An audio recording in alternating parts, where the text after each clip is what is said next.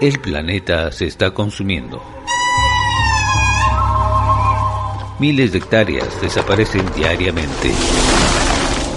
Seres humanos sin recursos para alimentarse. Iglesia, Amazonía y el futuro del mundo. Si desaparece la selva, desaparece el planeta.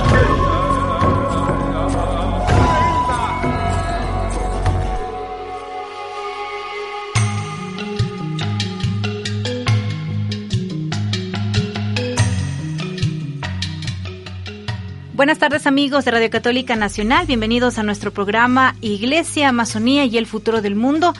Hoy queremos conversar con ustedes acerca de Ecuador Carbono Cero que se está implementando aquí justamente en nuestro país, el área del Ministerio de Ambiente y Agua. Pero para eso queremos conocer un poquito sobre qué significa el carbono, por qué se denomina carbono cero. Y para esto está nuestro invitado, Marlon Estrella. Él es ingeniero en petroquímica, que nos va a comentar precisamente de este tema de gran interés para todos ustedes, queridos amigos de Radio Católica Nacional. Buenas tardes, ingeniero Marlon Estrella. ¿Cómo está? Bienvenido a Iglesia Amazonía y el futuro del mundo. Buenas tardes con todos, a quienes nos escuchas. Muchas gracias, Ale, por tu invitación para conversar este importante tema que nos implica como país, ¿no? Que a veces, como has mencionado anteriormente en otras entrevistas con Ale también, que eh, el desconocimiento nos hace parte del problema. Entonces, qué gusto que hayan tenido esta oportunidad para hablar un poquito de esto que nos compete a todos, ¿no? Muchas gracias. Gracias a ti por aceptar la invitación y a todos nuestros amigos de Radio Católica Nacional. Seguro también tienen esta misma pregunta. ¿Qué significa carbono cero? Empecemos por el carbono. ¿Por qué se denomina eh, cero? En otros países seguramente ya lo hay, pero aquí no en Ecuador. Muy bien. Entonces, primero hay que definir que el carbono, bueno, es como que mal llamado carbono, ¿no? Porque desde la química, el carbono es un elemento, ¿sí? Denominado como la C, carbono, y de ahí viene toda una química orgánica que, que trata la química del petróleo, química del carbono. La iniciativa de carbono cero, que ya se viene tratando en varios países, un poquito ya más avanzados en tecnología, eh, trata sobre las emisiones de CO2. ¿sí? Entonces, siempre que hablen de carbono cero, estaremos hablando de CO2 y emisiones de CO2. Entonces, tiene varios nombres. En otros países, por ejemplo, está tomado, considerado como carbono neutro o como huella de carbono, y que es un poquito más conocido, por decirlo de una manera. Entonces, el carbono cero en otros países es como en cuánto contamina cada empresa, digamos, cuántas emisiones de CO2 tiene y cuánto puedo yo, por ejemplo, balancear esta, este, este, consumo de CO2, esa emisión de CO2, y nuevamente yo puedo recompensar, no sé, sembrando árboles, tratando con, consumir ese CO2 para transformarlo obviamente en oxígeno o en otro, como compensación. Entonces, en algunos países, en otros, en otros lugares, eh, algunas empresas, por decirlo de una manera, eh, se están sumando como, es como una moda más o menos, ¿sí? Que ya más o menos las personas están conscientes de que estamos haciendo un daño al, medio ambiente, ¿no? un daño al mundo.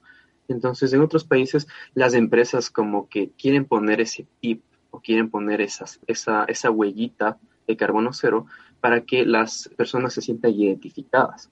¿sí? Y obviamente consuman ese, ese producto o consuman ese servicio que no tiene tanta emisión de CO2 a diferencia de, otros, de otras empresas. Entonces, de ahí parte la iniciativa Carbono Cero. Muy bien. ¿Y esto en qué podría ayudar a, al Ecuador?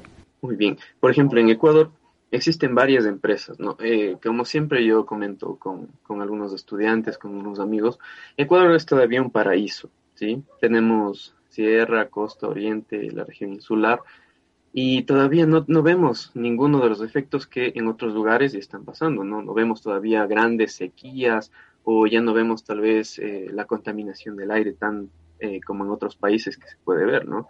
Entonces, en la actualidad, Ecuador, algunas de las empresas están buscando también tener esta huella de carbono cero. Una de las, de las empresas que, que ha innovado un poquito, por decirlo de una manera, es eh, los ingenios azucareros en la actualidad, los ingenios únicamente lo que hacían era generar azúcar de mesa y el resto del bagazo de la caña lo utilizaban para los animales o simplemente para abono. Entonces, en la actualidad, y muchos de ustedes podrán ver en, cuadernitos, ya no se utiliza la madera de los árboles, sino que ahora hay hojas de papel en función o utilizadas por el bagazo de la caña. Y además de eso, algunos ingenieros azucareros también generan bioetanol. Entonces, ese bioetanol se mezcla con gasolinas, es un biocombustible y también puede ser utilizado como ahorita que estamos utilizando mucho ¿no? los geles antibacteriales, el alcohol de las manos. Entonces, eso es como que vamos avanzando poco a poco, ¿no? Vamos tratando de minimizar el impacto ambiental. Entonces, en Ecuador, el carbono cero es como una empresa, ¿no? Es un ente regulador que está ligado con el Ministerio de Ambiente, el cual eh, va clasificando a las empresas. Entonces, si la empresa solicita tener su huella de carbono, son como ciertos pasos, que eso ya les explicaré un poquito más, o que ya estará un poquito más explicado, ¿no? Entonces, son ciertos pasos que cumplen las empresas para poder cumplir con el carbono cero. En el caso de que, por ejemplo, la, empresa pueda, para no hablar específicamente de alguna empresa puntual, la empresa emana CO2 por combustión de, combustibles fósiles o en los motores donde, se genera la materia prima, etcétera. Entonces, para poder tener una huella balanceada, eh, la, empresa que está generando esta, huella, ¿sí? Debe crear una, decir, un proceso, ¿sí? De mitigación, ¿sí? Entonces, mientras yo más genere CO2, entonces voy a tener que sembrar árboles o hacer eh, programas de, reforestación, programas de concienciación en las, en las comunidades. Entonces son como compensaciones, ¿no? Para poder obtener esta huella de carbono y que sea amigable para el consumidor y también para el medio. Es decir, puede realizar una extracción en el ámbito de la minería, del petróleo, pero luego van a compensar. Esto no afecta directamente también a la, a la tierra, al ambiente y son solamente como, bueno, sí, las compensaciones, pero ya está afectada la tierra. Correcto. Como menciona Ale, las empresas o los sectores estratégicos que más contaminan, obviamente son los sectores de los combustibles fósiles. En este caso, el petróleo y también minería, ¿no? que ahorita está en, boga también, que está creciendo en Ecuador, que es minería. Entonces, eh, muchas de las empresas, a nivel internacional estamos hablando, ¿no? Lo que intentan hacer es mitigar, ¿sí? Porque no se puede evitar, ¿sí? Directamente no se puede evitar. Entonces, yo voy a contaminar, eh, estoy hablando de una empresa minera, por ejemplo. Yo voy a extraer los, los metales preciosos, ¿no? Oro, plata, cobre tal vez. Y una vez que yo, bueno, retiro los, los materiales, yo voy a utilizar químicos para poder realizar las explosiones, para poder liberar la tierra, etcétera, y obviamente voy a contaminar agua. Eh, el Ministerio de Ambiente va a estar un poquito más ligado con esto, ¿no? Entonces, ellos les podrán responder un poquito más claro que están ligados directamente, ¿no? Porque son quienes, eh, quienes eh, dan los permisos para, para que puedan realizar minería o explotación minera o explotación de hidrocarburos. Entonces, lo que puede hacer la empresa y lo que se hace en otros países o lo que hacen en otros países es únicamente mitigar, tratar al agua que tal vez está contaminada de metales pesados con ciertos eh, procesos químicos de separación y para que el agua no pueda contaminar más a fondo, digamos, no se devuelve el agua a los ríos, ¿sí? Entonces se trata el agua, se retiran los metales, los metales pesados y el agua obviamente es eh, devuelta a la naturaleza. Y aparte de eso, en los lugares donde, digamos, había una montaña y por la minería se sacó toda esa montaña. Entonces, una vez que se retira o se termina el, el contrato de la, de la explotación minera, lo que debe hacer la empresa es ese campo que ahora va a estar aplanado, ya no hay la montaña, va a dejarlo o debe dejarlo reforestando. Y como que eh, para minimizar el impacto de la minería o el impacto de, en este caso, de las carreteras que se crearon.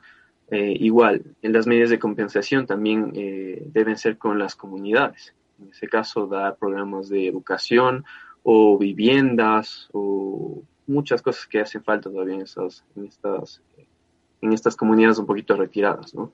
Entonces, eso es lo que hacen las empresas en otros países. En la actualidad, en Ecuador, eh, es más o menos lo que debería llevar el, Ministerio de Ambiente y que como eh, ustedes eh, también vamos a tener esa participación. Entonces, para aclarar todo eso, Muy bien.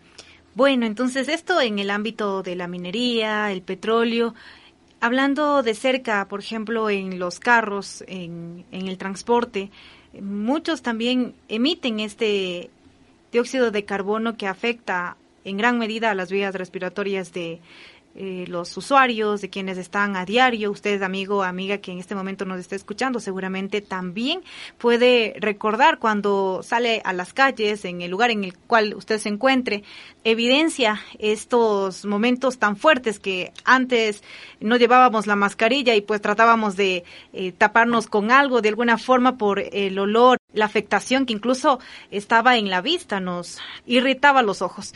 Entonces, ahora quisiéramos hablar sobre esto. ¿Qué es lo que se pudiera sugerir para que mm, un poco, porque sabemos que en realidad no es de la noche a la mañana, pero que pueda solucionarse en este ámbito? Correcto. Como mencionas, todos, ¿no? Bueno, la, la, mayoría de personas que, que, nos escuchan en este momento hemos pasado por un terminal de buses, o una parada de buses donde siempre pasan los buses más antiguos o, o siempre hay recurrencia ¿no? de transporte. Entonces en las paredes de esas paradas eh, tenemos un color negro, ¿no? Un color eh, que proviene del CO2, porque como es un gas, además de los gases CO2, monóxido de carbono, también proviene hollín, ¿sí? producto de la combustión, ¿no? Cuando los automotores son ya un poquito más viejos, la combustión no se da completa, entonces queda todo este resto de, de material. Entonces, es ese color negro que vemos, ¿no es cierto? Entonces, ¿qué se puede hacer? Primero, eh, las políticas deben referir, y creo que en la actualidad tenemos un cierto, una cierta edad máxima que pueden tener los automotores. Por ejemplo, automóviles de los años 60, 70, los motores prácticamente ya no realizan bien la combustión, o ya no están bien preparados para poder andar en las calles. Entonces, eh, estos se, ve ya directamente a mano de la chatarización. Y hay muchos buses, y hemos visto, ¿no? ¿Cuántos de ustedes eh, no viajan en, esos en esos autobuses ya bien viejitos que van generando ese color negro, ¿no? En, los tubos de escape. Entonces, como una política debería eh, ejercerse o solicitar que estos automotores sean carros, automóviles o buses o camiones incluso, que eh, en una revisión ya no puedan pasar la revisión, debido a que eh, todos los años tenemos una revisión para que se renueve, ¿no es cierto? Entonces, en, las revisiones deberíamos exigir que la medición de CO2 no sea alta, porque obviamente eso afecta a las vías respiratorias. No solo el CO2, como la combustión ya no es completa, el monóxido de carbono, eso afecta directamente a las vías respiratorias y es, y es una contaminación grave y da enfermedades. Es como que me fumara eh, unos cinco cigarrillos al día. Entonces, eh, eso puede provocar obviamente un tipo de cáncer de pulmón y enfermedades a, a las vías respiratorias. Entonces, parte primero de el, eh, solicitar. Nosotros como ciudadanos debemos solicitar a las autoridades, eh, ahorita que se está cambiando la, la, asamblea, que hay nuevas autoridades que están a la vanguardia ¿no? de lo que está sucediendo. Entonces, partir desde ese punto, porque el CO2, como mencionaste, no se puede eliminar. ¿sí? Incluso nosotros, en nuestra respiración, estamos demandando CO2, pero hay, por ejemplo, los automóviles antiguos ya generan CO2 y monóxido de carbono y hollín, entonces toda esa, esa combustión incompleta ya no se puede minimizar el consumo. Entonces, prohibir o en las revisiones tratar de que estos automóviles ya sean chatarrizados o que ya no se puedan, ya no puedan circular porque son una contaminación tremenda. ¿sí? Partir desde ahí. Muy bien, y recordarles también que ya tenemos un nuevo ministro de Ambiente y Agua para eh, durante el gobierno de Guillermo Lazo, que es Gustavo Manrique. Si en algún momento les preguntan si hay nuevo ministro de Ambiente y Agua, pues sí, ya eh, lo dijo durante esta semana el presidente Guillermo Lazo, lo anunció a través de su cuenta de Twitter que el ambientalista Gustavo Manrique fue escogido mm, para estar al frente de esta entidad. Bueno, continuamos con el programa Iglesia Amazonía y el futuro del mundo. Y les comento que nuestro invitado también está en el ámbito de la docencia y la educación. Es algo elemental e importante para que los jóvenes puedan ser parte también de ayudar a cuidar el futuro de todo el, el planeta, de todos nosotros. Quisiéramos que nos comenten si hay políticas o dentro de la malla curricular también se habla un poco sobre ya el ambiente. Correcto. Es una muy buena pregunta y que todos estemos enterados de esto. Eh, yo soy docente en la actualidad, soy docente, también he podido ejercer un poquito en, las empresas, eh, como mi, mi, título es también de petróleos. Entonces, tengo como los dos puntos de vista, ¿no? La economía del petróleo y el impacto ambiental, por ejemplo, en la educación. Entonces, em, yo soy docente de, una, de, un, de un colegio católico, ¿sí? Además de la docencia que se da con valores religiosos, también ejercemos una, una política de eh, enseñar sobre el impacto ambiental. ¿sí? En, en, el último, justo doy clases a, a, los chicos de tercero de bachillerato que ya van a salir a las universidades. Entonces tenemos toda una unidad de impacto ambiental. Directamente impacto ambiental, lo que hace el petróleo, lo que hace el gas natural, lo que hace el carbón, eh, lo que son biocombustibles, cómo son los polímeros, cuál es su daño ambiental, cuál es el impacto que tiene el petróleo desde su origen hasta su desecho como un plástico. Y esto también haciendo conciencia para todos ustedes que nos escuchan. ¿Cuántos de ustedes estamos rodeados de plástico? ¿Sí? Toda la ropa que utilizamos, todo el perfume que usamos, las cremas, los labiales, ¿sí? desodorantes, etcétera, eh, son del petróleo, son en base al petróleo, todos los polímeros. Entonces, eh, lo que yo trato es de hacer conciencia en los jóvenes, porque son, son quienes van a tomar la batuta, ¿no? Son quienes van a recibir el, el, nuevo, el nuevo Ecuador, el nuevo país. Y em, a diferencia de, de, de, las políticas que hay en la actualidad, lo que se intenta es concientizar. Y muchos de ellos ya llevan esta, esta semillita, ¿no? Es decir, el hombre está dañando el mundo. No solo por lo que estoy haciendo en la actualidad, porque muchos de ellos pueden decir, no, es que yo no estoy contaminando, pero el hecho de que, por ejemplo, eh, pidamos comida para llevar y eso me lleve en un recipiente de color blanco, ¿no? El recipiente que es un poquito térmico y que es de un solo uso. Ese tipo de recipientes o los vasos térmicos desechables eh, no, se pueden, no se pueden reciclar. Entonces, ¿Cuántos sabíamos de eso? ¿Cuántos no sabíamos de eso? Entonces, son de un solo uso, lo utilizo una vez para llevar la comida y se dispone, se va al basurero, etcétera, cualquier, a donde se, se, deposite la basura y no se puede reciclar. Entonces, ¿cuántas toneladas estamos generando por cada persona? ¿Cuántas eh, personas estaremos en Ecuador? Seremos unos 20 millones de personas ya en la actualidad, más o menos. Y imagínense, un país tan pequeño que no tiene todavía políticas para, para bloquear este tipo de polímeros, ¿no? Y que estamos empezando, por decirlo de una manera. Eh, muchos de nosotros cuando vamos al, al, a los supermercados utilizamos bolsas, ¿no es cierto? Bolsas plásticas. Entonces yo compro, no sé, unos 20 productos. ¿Cuántos de nosotros llevamos una bolsita ecológica? o cuántos de nosotros utilizamos 10, 12, 15 fundas. No es que se me va a romper, deme otra funda. ¿Sí? Entonces parte desde ahí, ¿no? Y los jóvenes ven eso, ven eso. No es que mi mamá pidió, pidió otra funda y es que mi mamá nunca llevó un bolso ecológico. Entonces, abrirle los ojos es como romper este paradigma, ¿no? Y desde la educación se puede hacer mucho, se puede hacer mucho porque uno, al estar delante de varios estudiantes, de 100, de 200 estudiantes, muchos de ellos se quedan con esa duda, ¿sí? se quedan con esa duda y dicen, ¿por qué estamos haciendo esto? ¿Por qué estamos haciendo daño al país?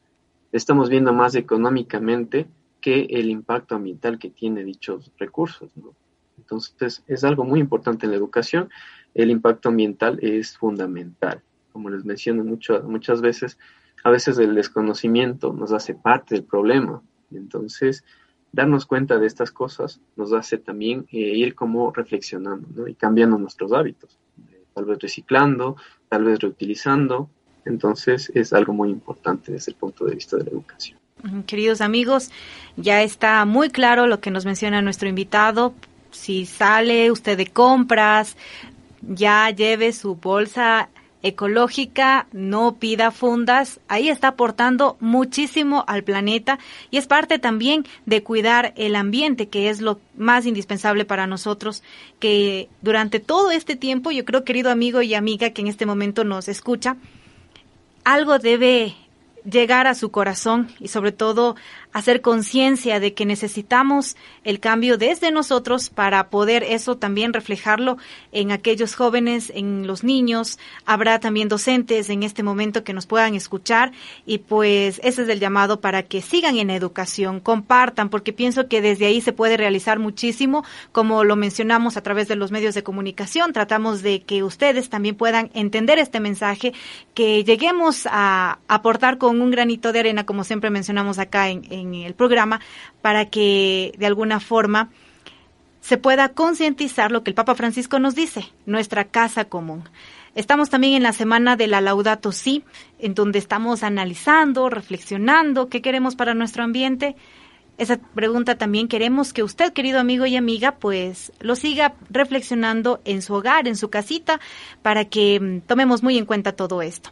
Bien, para finalizar, queremos que nuestro invitado Marlon Estrella, que nos acompaña, ingeniero en petroquímica, nos dé un mensaje para todos nuestros amigos, eh, nos comente desde el ámbito personal, profesional, qué hacer desde hoy en adelante, tal vez cosas muy pequeñas que, bueno, ya nos mencionó uno que es el, el evitar esas fundas, eh, que a diario tenemos muchísimas que nos dan en el mercado o incluso es verdad, ¿no? En los cosméticos y de hecho vamos a pensar para que en uno de, los programas también hablemos sobre cosméticos ecológicos que sí los hay. Entonces, eh, le escuchamos, Marlon. Correcto, gracias por, gracias por el espacio, ¿no? Y a todas las personas que nos escuchan en esta tarde, darles esa pequeña reflexión, ¿no? Hay muchas cosas que no sabemos, ¿sí? Pero que hoy en la actualidad tenemos a un clic de distancia tenemos la información, hoy que estamos todos conectados, ¿no? Tenemos clases vía online, tenemos estos medios que nos conectan, ¿no? La radio, la televisión,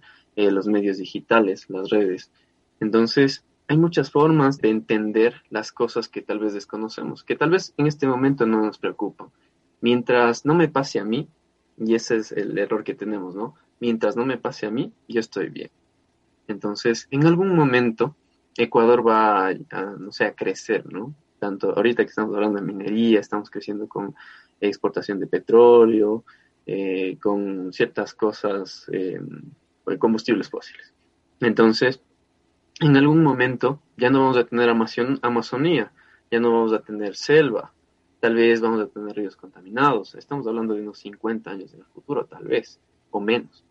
Entonces, mientras no nos pase a nosotros, nosotros bien, ¿no es cierto? Mientras yo viva bien, no me importa lo que suceda afuera. Pero estamos hablando de una casa común, como nos habla el Papa también. Entonces, esta casa común es en donde estamos viviendo todos, ¿no? Y en algún momento me va a llegar el turno de decir, a ver, yo prefiero que mis hijos puedan salir, no sé, a darse una vuelta en el parque, o que tengan que permanecer, seguir encerrados, obviamente dejando de lado ya la pandemia, ¿no? Eh, o, prefiero decir que mis, mis hijos se vayan en auto, se den una vuelta por las ciudades que están contaminadas, que tal vez el aire es espeso, ya no puedo ni, ni salir a un parque. Entonces hay que pensar muchísimo en esas cosas. No yéndonos tan lejos. En las ciudades grandes, en Quito, en Guayaquil, en ciertos lugares ya el, el, aire ya no tiene tanto, eh, no es tan saludable como en otros lados, ¿no? como en el campo, por ejemplo. Entonces, poco a poco, eh, la contaminación nos va ganando, y poco a poco nos va ganando. Y mientras nosotros no actuemos, ¿sí? también somos parte de este problema. Entonces, como una pequeña recomendación, justo el, el tema que hablaba Ale, sobre, eh, hay muchas cosas que mujeres y hasta en la actualidad hombres utilizan cosméticos, ¿no? Hace un par de semanas, para hacer un poquito de, para recordar algo, todos vimos, o la mayoría vimos, o si no, les recomiendo ver el videito de Ralph, ¿sí? Eh, el videito del, del conejito que le hacían experimentos. Entonces, desde 100 años anteriormente, eh, se utiliza animales para poder probar todos los productos cosméticos labiales, eh, bloqueadores solares, perfumes, cremas, ¿sí? Y todo eso, imagínense, los, los animalitos no tienen la culpa de nada, ¿no? Ellos no tienen, son inocentes y están siendo probados, ¿para qué? Para el beneficio del hombre. Entonces, en la actualidad hay muchos, muchos productos cosméticos que no eh, utilizan animales en sus pruebas, ¿sí? sino que pueden utilizar otro tipo de pruebas que no, que no radican en animales. Entonces, tener mucha conciencia de esto. Tal vez no lo sabíamos, ¿no es cierto? No lo sabíamos que los cosméticos eh, generan tanto impacto en animales también. Entonces, pues miren cómo sufren los animales también por nuestra culpa. Y además de eso también las plantas, ¿no? Nosotros estamos utilizando muchísimas cosas que en general es el plástico. En una entrevista anterior mencionábamos sobre que la ropa que nosotros utilizamos es plástica, ¿sí? Les hago una recomendación para que ustedes verifiquen en sus eh, las etiquetas de, su ropa y miren que ahí dice poliéster, por ejemplo, ¿ya? El poliéster proviene del petróleo, es un polímero que proviene del petróleo. Entonces, la ropa, incluso la ropa un poquito más barata que se utiliza, eh, tiene poliéster, que es un plástico, es un polímero. Entonces, ¿cómo estamos eh, ahora está vistiéndonos? ¿no? En la antigüedad utilizábamos algodón, lino, seda, fibras naturales, pero en la actualidad se ha ido cambiando esto también. Todo es como vamos avanzando para mejoramiento, digamos, eh, de, las personas, para el bienestar de las personas, pero estamos dejando de lado el medio ambiente. Cuando dejamos de utilizar ese, ese tipo de ropa, ¿qué sucede? No se va a descomponer. Estamos hablando de unos 100, 500, 1000 años para que se descomponga y regrese nuevamente a la Tierra, ¿sí? Entonces estamos viendo ya poco a poco esos cambios, ¿no? y también haciendo un llamado, porque siempre es importante recordar a Dios en todo lo que nosotros hacemos. Entonces, eh, Dios lo que nos pide es también que respetemos, ¿no? Respetemos nuestra casa común, respetemos donde estamos viviendo y también tengamos ese cambio de chip. Cambiémonos nosotros mismos, veamos qué estamos haciendo mal, si estoy consumiendo de más, estoy llevando fundas, estoy eh, consumiendo muchas botellas plásticas y no las estoy separando, no las reciclo, ¿sí? Entonces, todo eso va aportando como segmentos, segmentos. Imagínense que cada persona genere unas 10 eh, fundas diarias. Entonces, ¿dónde va a parar eso? En un botadero de basura, eh, a lo mejor, ¿no? En el mejor de los casos. Y si no en las calles, en los ríos, en las alcantarillas, después se inunda la ciudad, entonces, y después culpamos a las autoridades también, ¿no? Entonces también es parte de nosotros. Y además concientizar a los demás. Si yo ya aprendí algo, ¿sí? Entonces es llamado también, ¿no? Si yo aprendí algo nuevo, yo puedo concientizar a mi familia, decirle, no, está mal tal cosa, o aprendimos a que no se debe reciclar, ¿no? Se debe reciclar, se debe utilizar menos fundas, se debe utilizar menos botellas plásticas, etc. Entonces, ese sería el llamado. Todo lo que aprendemos, y todos los días aprendemos algo nuevo, ¿no? Todo lo que aprendamos, poder comunicar a demás personas que tal vez por desconocimiento siguen haciendo las cosas mal y poco a poco, de voz a voz, llegaremos a tener una conciencia ambiental, ¿sí? Entonces, tener mucho cuidado con el virus.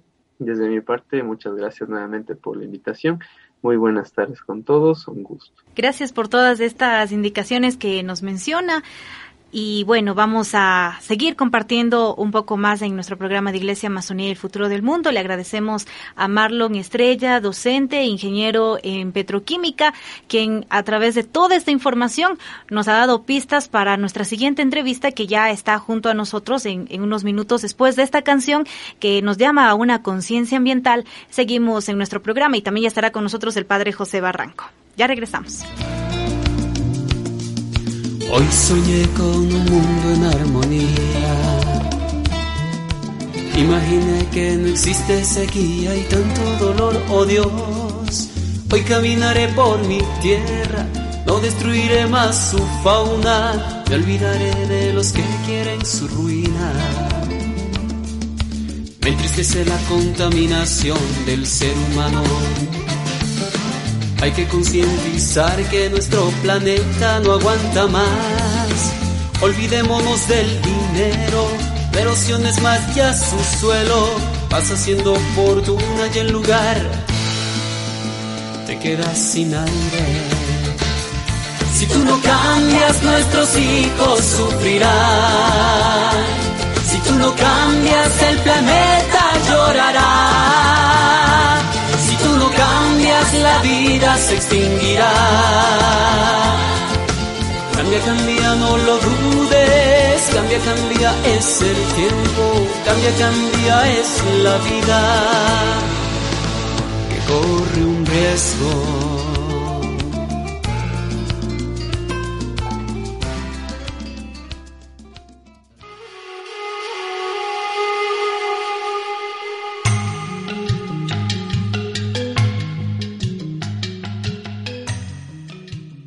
Amigos, contentísimo con las palabras de nuestro amigo Marlon Estrella y continuamos, continuamos con el programa ahora con alguien que me llama muchísimo la atención. Ella es la subsecretaria de Medio Ambiente, cosa que nos trae una información muy apreciable para que podamos entender muchas cosas y lo que nos queda por hacer, porque me parece que nos queda bastante por hacer, ¿no, Alessandra? Así es, Padre José Barranco. Entonces continuamos con la segunda parte de nuestro programa Iglesia, Amazonía y el futuro del mundo. Damos la bienvenida a nuestra invitada. Ella es Karina Barrera, subsecretaria de Cambio Climático. Nos hablará precisamente sobre el tema carbono cero. ¿Cómo está? Buenas tardes.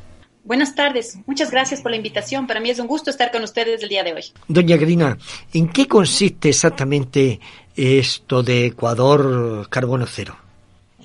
Con gusto. Bueno, el proyecto o el programa Ecuador Carbono Cero lo que busca es enlazar los diferentes sectores. Por un lado las empresas, por otro lado eh, las ONGs, la sociedad civil eh, y también el sector público. Esta iniciativa busca que a través de la medición de la huella de carbono, las empresas puedan, primero, todas las que quieran sumarse a este programa puedan eh, revisar cómo está su huella de carbono, medir. Solamente el hecho de medir a la empresa eh, le permite tener un incentivo, un distintivo punto verde se llama. Si una empresa ha hecho esa medición, el siguiente paso es definir cómo va a hacer para reducir su huella de carbono, qué iniciativas va a implementar dentro de su empresa para reducir esa huella de carbono. Esto implicará que una tercera parte haga la verificación de cómo ha reducido su inventario de gases de efecto invernadero. Esto también le da acceso a otro distintivo ya de otro color, en este caso es el distintivo naranja, donde ya se visualiza que la empresa ha avanzado un, paso más. Y el tercer punto es cuando la empresa puede compensar sus emisiones, es decir, todas aquellas que no pudo reducir con sus propias iniciativas dentro de su empresa, tiene que buscar formas de compensarlas. Eh, me pongo por, como ejemplo, posiblemente la construcción de una carretera, eh, las mismas actividades extractivas, petroleras, mineras, hay impactos ambientales que son permanentes de su huella de carbono que no se puede reducir casa adentro. Entonces tenemos que ver las formas de compensar, es decir, ejercer una responsabilidad sobre los impactos que generaron. Tal vez ya no en el mismo sitio, pero en otro sitio con procesos de compensación. Entonces, ¿qué implica este proceso de compensación? Implica que, por otro lado, hay proyectos e inversiones que necesitan ser financiadas o sostenidas. Por ejemplo, el, la conservación de los bosques, la restauración de las áreas degradadas, los proyectos de eficiencia energética. Ellos contribuyen a mitigar los efectos del cambio climático, pero muchas veces no tienen acceso al financiamiento. Entonces, lo que busca es que a través de estos mecanismos de compensación se enlacen estos dos. Pues, el Ministerio del Ambiente busca tener un portafolio, construir un portafolio de proyectos de compensación que tienen un potencial de mitigar o reducir una cantidad de emisiones de, gases de efecto invernadero que tendrán además que ser validadas por una tercera parte. Y las empresas que tienen compensar pueden escoger de estos proyectos cuáles pueden ayudar a reducir eh, sus emisiones gaseosas. Entonces, estas emisiones se transforman en una retribución económica que permite financiar este otro tipo de proyecto. Doña Karina, perdone que yo me ponga de abogado del diablo ahora, en el sentido de la persona sencilla que, ¿qué es carbono cero? ¿Qué es efecto invernadero? A veces a, los curas hacemos eso, hablamos un lenguaje que el que no va a la iglesia no lo entiende. Yo le pido, por favor, que nos explique un poquito pensando en nuestros oyentes. Con mucho gusto. Bueno, sabemos que todas nuestras actividades generan un impacto ambiental. Ese impacto ambiental lo traducimos en emisiones de gases de efecto invernadero. Sabemos que, por ejemplo, ir en un vehículo está generando gases contaminantes como el dióxido de carbono, eh, el, dióxido de nitrógeno, bueno, y en general otro tipo de gases. Estos gases permanecen en el ambiente mucho tiempo. Estos gases no salen ya de, de, nuestro, de nuestra atmósfera y provocan un efecto de burbuja alrededor del planeta que hace que el calor ya no pueda salir del planeta. Entonces, ¿qué va a pasar? Cuando tenemos un planeta muy caliente, lo que hacemos es que se deshielen los nevados, cambiamos las condiciones de la temperatura incrementamos en, unos, en unos lugares se incrementa la frecuencia de lluvias, en otros lados hay sequías, por otra parte, cuando se deshielan en los volcanes o cuando tenemos deshielos en los polos, el nivel del mar se incrementa. ¿Y esto qué provoca?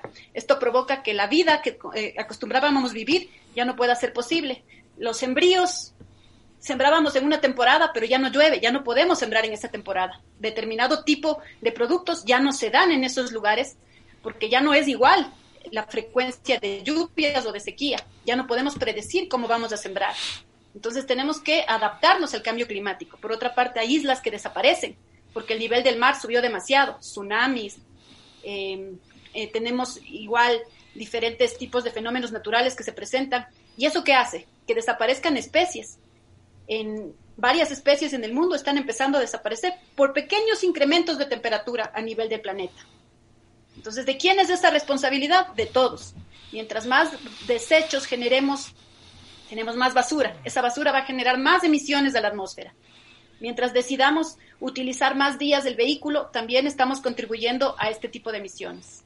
Esto es un conjunto, como les digo, suena algo muy alejado, pero en verdad, todos tenemos un impacto sobre este tema del cambio climático, que he tratado de explicarlo en términos un poco más amigables, porque en verdad a veces resulta Muy, algo muy lejano.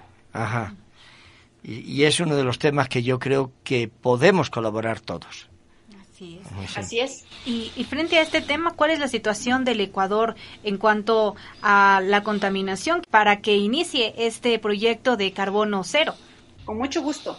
A ver, el Ecuador es a través de, ser signatario del Acuerdo de París, donde nos hemos comprometido a medir nuestra contribución al cambio climático y establecer un plan de acción. Eh, ha podido medir sus, ha podido realizar su inventario de gases de efecto invernadero en el año 2012. Entonces, bueno, más allá de decir que son 80 mil gigagramos de, de dióxido de carbono que emitimos, más allá de ese número, lo que quiero decir es que el Ecuador tiene una contribución marginal solamente del 0.15% respecto a los gases de efecto invernadero a, nivel mundial. Sin embargo, hemos hecho un análisis completo de cuáles son los sectores que más emisiones generan y el 45% de las emisiones provienen del sector de la energía, especialmente transporte. Tenemos también otros sectores importantes como el sector de los residuos, el sector de la agricultura, que es un alto generador de emisiones gaseosas, eh, también tenemos el sector de, la deforestación, ¿no? Los, cambios de, uso de suelo y silvicultura de pastos, esos también están colaborando y contribuyen al cambio climático. ¿Qué pasa con los sectores? hay un mapeo completo. ¿Y qué pasa con los sectores en donde está la minería, el petróleo, donde también se emiten gases? En, algunos de ellos empiezan en, en procesos industriales, es otro de los sectores que están contemplados. Sin embargo, eh, cuando se hace una comparación, como les digo, el sector que más emite es justamente el de generación eléctrica, el consumo que nosotros realizamos como personas, el transporte y la energía. Entonces, Los procesos industriales, por supuesto que sí generan, pero no son el primer generador de emisiones de nuestro país. Y el proyecto Carbono Cero irá a controlar frente a lo que usted menciona, energía, transporte, residuos. No hay con los otros tal vez de baja emisión que menciona usted? El, a ver, eh, son, es importante eh, mirar la lógica país y la lógica empresarial. Nosotros a nivel país tenemos medidas de reducción de emisiones de gases de efecto invernadero que se traducen en un documento que se llama la Contribución Nacional Determinada del Ecuador. En este documento hay estrategias de cada uno de los sectores para reducir las emisiones, pero seguimos estando a un nivel de política nacional. ¿Ya? A partir de eso se construye la política subnacional, cuando ya a través de los gobiernos descentralizados eh, ponemos acciones específicas que vamos a realizar. Entonces, esto se ha construido a través de un documento que se llama el Plan de Implementación de la NDC. ¿Dónde se ancla este programa Ecuador Carbono Cero? Ya llegamos a nivel de empresas. El programa de Ecuador Carbono Cero está más abajo, está a un nivel empresarial. Lo que busca este programa es que las empresas midan lo que hacen. Dice, usted cada uno, de forma voluntaria, porque no es obligatoria, es un mecanismo de país que estamos generando para tener conocimiento de país. Las empresas tienen, las empresas eh, que quieran aportar en esta lucha al cambio climático, primero deben medir lo que están generando. Y la medición de la huella de carbono implica, desde que yo adquiero mi materia prima, lo que yo utilizo durante mi proceso productivo y además puedo llegar incluso hasta que llega al cliente final, ¿no? La huella de carbono es un proceso grande que cada cadena de valor de cada empresa la tiene que medir. Es una forma ya más asentada de poder contribuir a esta reducción de emisiones de gases de efecto invernadero. Estimada Karina, ¿cree que es posible de manera voluntaria aproximadamente cuántas entidades se podrían estar a, favor de esto, de, como usted menciona, de manera voluntaria, porque si bien es cierto, si van a realizar este proyecto, se necesita evidenciar. Sí, bueno, este proyecto nació el 6 de mayo con un acuerdo ministerial. Tenemos otros mecanismos que los estamos desarrollando de la mano eh, y tenemos ahorita, para iniciar, tenemos 60 empresas que están empezando este proyecto con nosotros. Suena todavía algo, algo, mm, diría yo que de poco impacto. Sin embargo, este es el inicio de poder insertarnos en algo que ya hacen otros países y que nosotros no habíamos hecho. Eh, y con una y con ciertas connotaciones importantes, ¿no? Porque estamos mm, levantando un portafolio de proyectos de compensación que le da la oportunidad a todos aquellos que conservan los bosques, a todas aquellas iniciativas que pueden venir de diferentes lugares del territorio que puedan ser financiadas. Ese es un valor agregado que da este programa. Más eh, hay otras estrategias. Sí, perdón, diga. Sí, eh, continuamos con las estrategias que usted menciona. Ya, le decía que hay otras estrategias ya a un nivel mayor que están contribuyendo a, la reducción de emisiones, ¿no? Por ejemplo, eh, la, eh, trabajar en electromovilidad, es decir, en cambiar el tipo de vehículos a, equipos que trabajen con vehículos que trabajen con sistemas de energía en lugar de combustibles fósiles. Estamos trabajando en un plan de descarbonización a nivel nacional y se está construyendo el Plan Energético Nacional con el Ministerio de Energías y Recursos No Renovables para el 2050. Entonces ya son políticas de más largo plazo que se están empezando a trabajar. Por otra parte, hay otras medidas de adaptación del cambio climático que se llama. Es justo lo que yo les mencionaba. Este plan también contempla cómo en los territorios se van a adecuar para enfrentar los riesgos del cambio climático. Yo recuerdo que hace poco hubo este deslizamiento en Chunchi, no sé si recuerdan ustedes. Sí, sí. esto es un, es un fenómeno climático. Las, empezaron las lluvias eh, y nosotros revisamos luego las proyecciones climáticas que hay, porque es parte de la adaptación, hacer un análisis de riesgos climáticos y se mira que la cantidad de días en los que incrementa la, se está incrementando los días en los que hay más lluvias en esa zona y así en otras zonas del país. Entonces eso hace que los planes de ordenamiento territorial de los diferentes municipios deban también contemplar estos análisis de riesgo climático en su planificación territorial. Entonces, como digo, estas son estrategias de, más nivel, un poco más alto, de carácter nacional, subnacional, y el programa Ecuador Carbono Cero es algo que está asentado ya específicamente a un sector empresarial. A mí me inquieta un poquito, como usted ha dicho, lo del transporte, por varios motivos. Esto depende más de los municipios. ¿Cómo van a poder ustedes empujar y exigir a los municipios? Porque hablo de Quito la cantidad de, humos que salen por nuestros buses, especialmente cuando arrancan una cuesta arriba. Quito que tiene un, terreno mm, no es tan llano como Guayaquil o algo de esto, sino que, que tiene, pues se ven mm, chimeneas de humo, chimeneas grandísimas de humo que, como usted dice, calienta y esto crea un problema eh, generacional a, todos, no solamente a las personas que habitamos hoy, sino como usted dice, calienta el planeta y esto ya es para siempre. y los niños que están haciendo ahora, como decimos nosotros, eh, ¿qué va a pasar? Sus hijos, sus nietos. Esto va a ser un problema grave. ¿Cómo enfrentar a los municipios? Bueno, hay diferentes medidas que se han tomado porque la competencia, como usted bien dice, está descentralizada directamente a los municipios, tiene la incidencia sobre la política subnacional. En este caso particular, el Ministerio del Ambiente lo que ha hecho es generar capacidades primero involucramiento y reconocimiento entre los actores de los municipios para que conozcan de esta problemática, para que se integren a las soluciones y además se ha entregado unas cajas de herramientas que se han desarrollado. Por otro lado, hay estrategias o hay leyes a nivel nacional, por ejemplo, la ley de eficiencia energética, que dice que para el año 2025 todos los buses de transporte público tienen que migrar a ser eh, a, hacer, eh, a funcionar bajo sistemas eléctricos, ¿no? Entonces hay ciertos eh, lineamientos que ya están dados a nivel de política pública nacional. El Ministerio del Ambiente eh, lo que hace en este caso es ser un articulador de política y, fomenta y entrega las herramientas para que las autoridades descentralizadas puedan aplicarlos en sus territorios. Y hablando del tema, me, me inquieta pasamos a, al sistema eléctrico, pero no se está hablando del tema del litio, de las baterías, que también eso tiene, es otro problema, según dicen los expertos. ¿Se ha pensado en esto también, supongo? Sí, em, la electromovilidad tiene bueno, ha venido enfrentando este tipo de desafíos, ¿no? Que son justamente las baterías, el tipo de baterías que se utilizan. Eh, cada vez hay más iniciativas de recuperación de las baterías, de que las baterías no tengan una sola vida, sino son desde el diseño conceptualizadas para que ellas puedan ser recargadas. Entonces, bueno, son adelantos tecnológicos que se están trabajando desde diferentes lugares del mundo.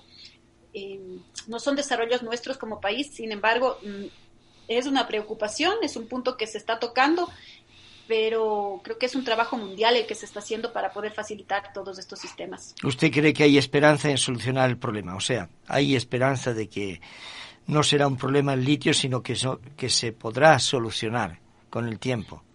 De hecho, hay, hay soluciones. Yo he tenido la oportunidad de mirar las especificaciones de los buses, específicamente con, con, el tema de baterías, y hay un notable cambio de, las, de estas especificaciones respecto a las baterías que existían hace dos años. Entonces, la tecnología está avanzando, el mundo está trabajando en esta línea, ¿no? Porque todos estamos trabajando en planes de descarbonización. Si miramos hasta China, ya tiene su enfoque de descarbonización hasta el año 2060. Estados Unidos también se compromete hasta el 2050, Europa hasta el 2030. Entonces, tenemos eh, Costa Rica hasta el, hasta el 2040. Entonces, tenemos ejemplos de países que están trabajando en esto y esta fuerza mundial hace que tengamos que ser más eh, rápidos en los desarrollos tecnológicos. Sí. Esto es lo que yo creo que deberíamos de empujar por todas partes para que sea más rápido. Me parece cuando yo decir 2060, bueno, pues yo ya no viviré, eso estoy seguro, ¿no? Pero me parece muy lejano. ¿Cree que se podría acelerar un poquito más?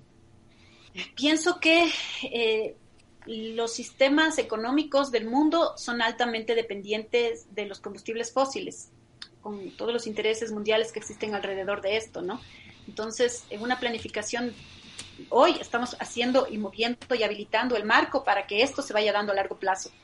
Creo que hoy somos los, que estamos generando políticas, hoy somos los responsables de lo que va a pasar después. Mm, me parece que son demasiados sistemas que, que, trabajan en conjunto como para poder moverlos en un plazo muy corto.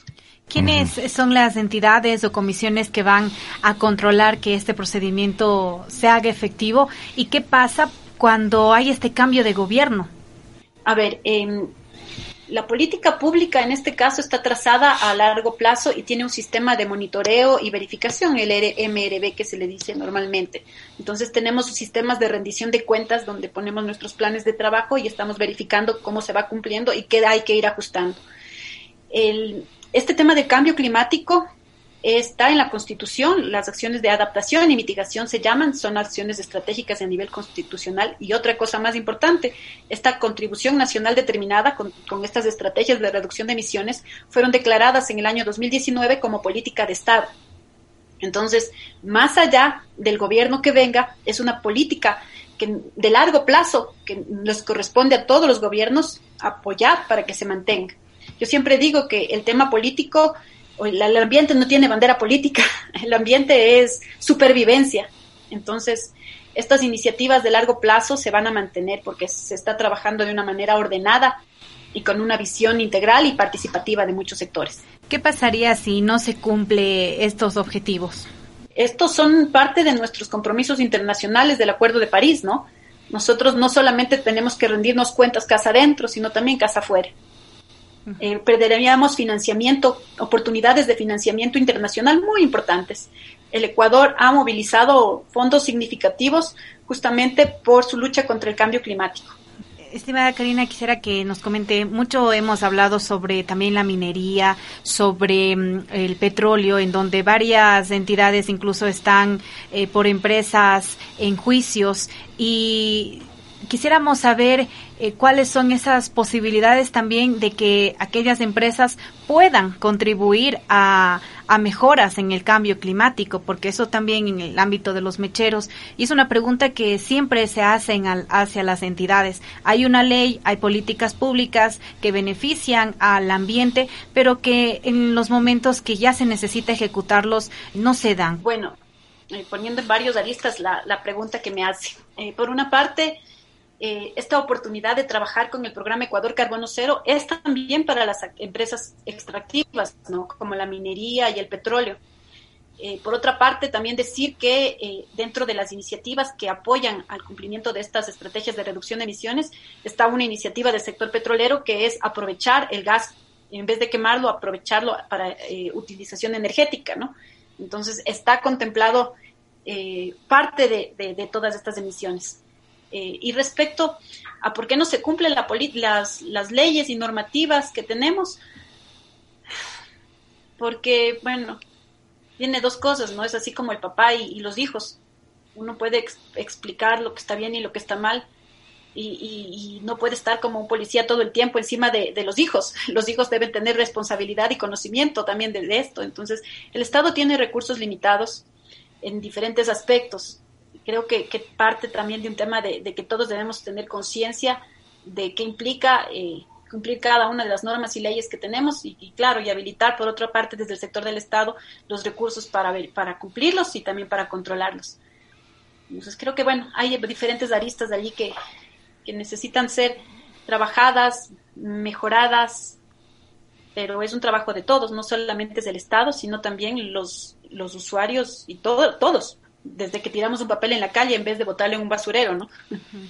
Tiene toda la razón, pero le animamos a que empuje porque eso lo pueden hacer ustedes mejor que nosotros. Con el ejemplo que le ponía mi compañera, los mecheros en el oriente, donde tenemos la gente con cantidad de cáncer, muchísimos niños y personas que tienen cáncer y que no pueden salir de allí y que no tienen cómo curarse y entonces puede ser que la negligencia de unos provoque la muerte de otros. Y no digo que sea en negligencia de parte de todos, pero a lo mejor un poquito más de empeño o de lucha o de denuncia puede ayudar a que haya menos muertes. Y, Completamente de acuerdo. Creo que, bueno, Dios nos ha dado la, naturaleza, el mundo para vivir en esta casa y todos los que vivimos en esta casa somos responsables y, tenemos algún grado de, acción sobre esto, ¿no? Entonces es una acción colectiva la que tenemos por cuidar de nuestra casa.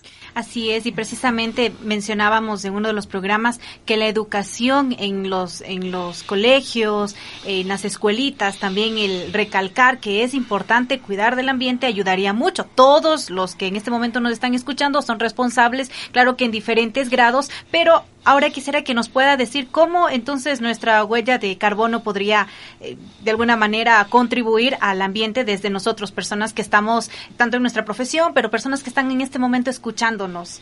Hay muchas maneras, ¿no? Desde la decisión de qué compra usted, desde si es que va a cambiar su guardarropa eh, cada mes, si va a tener en vez de comprarse algo nuevo, mejor lo va a reutilizar, va a reutilizar algo que, usted tiene guardado en su guardarropas, lo adecua o, o su ropa la puede regalar a otra persona que la puede utilizar. Esa es una decisión de vida. Igual, desde qué tipo de, envases va a consumir, qué prefiere, prefiere que le traigan en envases plásticos eh, o, prefiere usted mismo llevar su olla y luego tener que lavarla o dónde va a disponer las mascarillas después de que las utiliza, va a comprarse una mascarilla desechable o va a comprarse una reutilizable. Creo que desde cada decisión que tomamos en la vida es una decisión que va a afectar también al planeta. Bien, entonces es posible que Ecuador eh, llegue a cumplir, incluso en este momento que está junto a nosotros, los objetivos del desarrollo sostenible que mencionaban el fin de la pobreza, el hambre cero, salud y bienestar, educación de calidad, entre otros. Eh, ¿Es posible también con lo que usted nos mencionaba? Todo lo que estamos haciendo aporta eso, ¿no? Esto, como digo, es un tema de acción colectiva. Si todos trabajamos en una misma línea, si todos nos alineamos y trabajamos con ese mismo esfuerzo, es posible conseguir resultados importantes a mediano y largo plazo. como digo yo siempre, lo que hacemos hoy está construyendo lo que va, lo que va a ser después. La responsabilidad de construir en la vida de cada uno es, es importante, ¿no? todo tiene una razón de ser y todo tiene un efecto. Así que el, el, buen efecto o el buen resultado de todos va a ser justamente el cumplimiento de estos objetivos.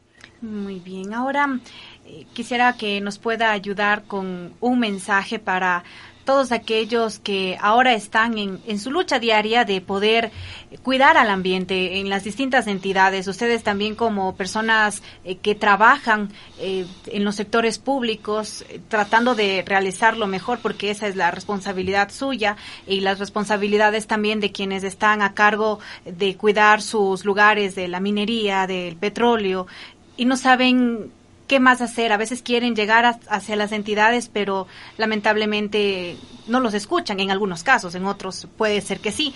Pero ¿qué les diría y qué, mensaje podría ser eh, frente a, su lucha por contribuir también a combatir el cambio climático? Bueno, primero eh, decir que nosotros los servidores públicos tenemos una responsabilidad y la responsabilidad es de trabajar para servir a la gente, a, nuestro país. Estamos para eso, ¿no? Estamos para servir, no para servirnos de, los cargos que ocupamos. Eh, y que cada uno desde diferentes espacios puede tener esa misma visión de servir, ¿no? En este caso es eh, servir a nuestro planeta también.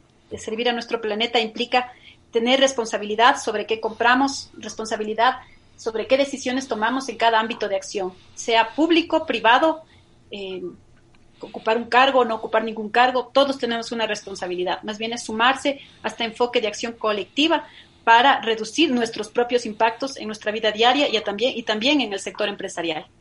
Creo que no puedo decir más que eso. Invitarles también que puedan conocer un poco más de las iniciativas que estamos llevando a cabo en el Ministerio del Ambiente. En la página web del Ministerio del Ambiente están incluidas eh, los acuerdos ministeriales que generamos, el programa Ecuador Carbono Cero, que también fue socializado y sometido a un proceso de consulta previa. Pero todas estas herramientas muy valiosas están disponibles en la página del Ministerio del Ambiente. ¿Qué otros proyectos se tiene en mente tal vez para contribuir al, al ambiente? Bueno, en este momento estamos trabajando en, ya lanzamos este plan de implementación de la NDC, estamos trabajando ya en, en, en articular todos estos temas de financiamiento climático, y además, eh, por el lado del programa Ecuador Carbono Cero, tenemos instrumentos que construir. Tenemos que construir este, este modelo de compensación ambiental. Eh, tenemos que construir todavía eh, algunos lineamientos para las organizaciones y trabajar en una y, formar las mesas de trabajo con las empresas, con las ONGs, con el sector público, privado, la academia, con todos los actores. Estamos trabajando en eso. Entonces hay un largo camino que recorrer aún. ¿Hay previsto algo a nivel de educación? Porque a veces cuando hablamos de educación pensamos en los colegios, pero creo que a nivel universitario también se debería de tocar ya estos temas seriamente, porque son los futuros ingenieros, los futuros abogados, los futuros eh, profesionales que deben de estar preparados ya para esto. Eh, en el reglamento del Código Orgánico del Ambiente se incluyó eh, ya esta línea de acción con el Ministerio de Educación, de forma de incorporar en las, de forma transversal en los currículos de las mallas curriculares ya estos temas ambientales. No sé si ustedes han tenido la oportunidad de ver, pero desde los pequeñitos, en estos programas TINI, ya se les allá, hablan de todos estos temas de cambio climático. Igual en las mallas curriculares, curriculares de los colegios y de las universidades está establecido que así se contemple y hay acuerdos que se tienen entre el Ministerio del Ambiente y el Ministerio de Educación para trabajar en eso. Muy bien. Pues me alegro mucho de todo lo que el proyecto que hay. Ahora vamos a ver si tienen manos para poder realizarlo, porque una cosa es lo que uno planea, desea, y otra cosa después cuando aterriza en la realidad. A veces, como yo digo, yo quiero llegar a una hora a determinado sitio, pero no cuento con el tráfico. Sí, efectivamente, efectivamente hay muchos factores que juegan a favor y en contra. Pero creo que la voluntad política, la voluntad de firme de todas las personas que, que, quieren subirse a este tema, ¿no? Tenemos varias instituciones públicas, privadas, ONGs, eh, bancos incluso, que están apoyando todas estas iniciativas. Así que, como usted bien dice, hay bastantes manos que quieren apoyar a todo esto y pensamos que, que tiene futuro, ¿no? Que este es el futuro para nuestro país. Y el futuro para para los hijos, nietos, sobrinos. A veces uno piensa que, bueno, el 2050 está lejos, pero en realidad es el trabajar el hoy por la generación futura y que ellos verán y serán los que juzguen finalmente si hicimos bien o hicimos mal con el planeta. ¿Qué les vamos a dar? Pues muchas gracias, le agradecemos enormemente, doña Karina y también anime a sus compañeros de parte de Radio Católica Nacional y ojalá que podamos colaborar porque también nosotros tenemos la obligación de aportar nuestro granito de arena. Mucho gusto, más bien muchas gracias por su predisposición y gracias por darme este espacio para poder compartir algunas de las cosas que hacemos desde el Ministerio del Ambiente y Agua. Muy bien, a usted muchas gracias, amigos oyentes. Estuvo con nosotros Karina Barrera. Ella es subsecretaria de Cambio Climático del Ministerio de Ambiente y Agua. Gracias por habernos acompañado en este programa Ecuador Carbono Cero. Queridos amigos, y con esto llegamos ya al final de nuestro programa. Un programa que realmente me mueve y me conmueve. Me obliga a cambiar, a corregir muchas cosas de mi vida, porque de nosotros depende el cambio climático. De nosotros depende, eh, como se nos ha dicho antes, pues tantos temas que afectan a la naturaleza, se nos ha mencionado Chunchi. Bueno, de nosotros dependen muchas cosas. Si usted y yo no hacemos nada, somos culpables y responsables del mal que pueda venir después en la naturaleza y en otros temas. De esta manera ya vamos a finalizar, pues nos queda esta iniciativa de continuar trabajando por nuestra salud ambiental y sobre las generaciones venideras. Así que, queridos amigos, ya lo dijo el padre José Barranco, a iniciar desde cosas muy pequeñitas en nuestros hogares. Y hasta un próximo programa. Que Dios les bendiga. Muy buenas tardes. En una próxima oportunidad conoceremos más detalles sobre Iglesia, Amazonía y el futuro del mundo. Una producción de Radio Católica Nacional. Tomando conciencia del cuidado del planeta.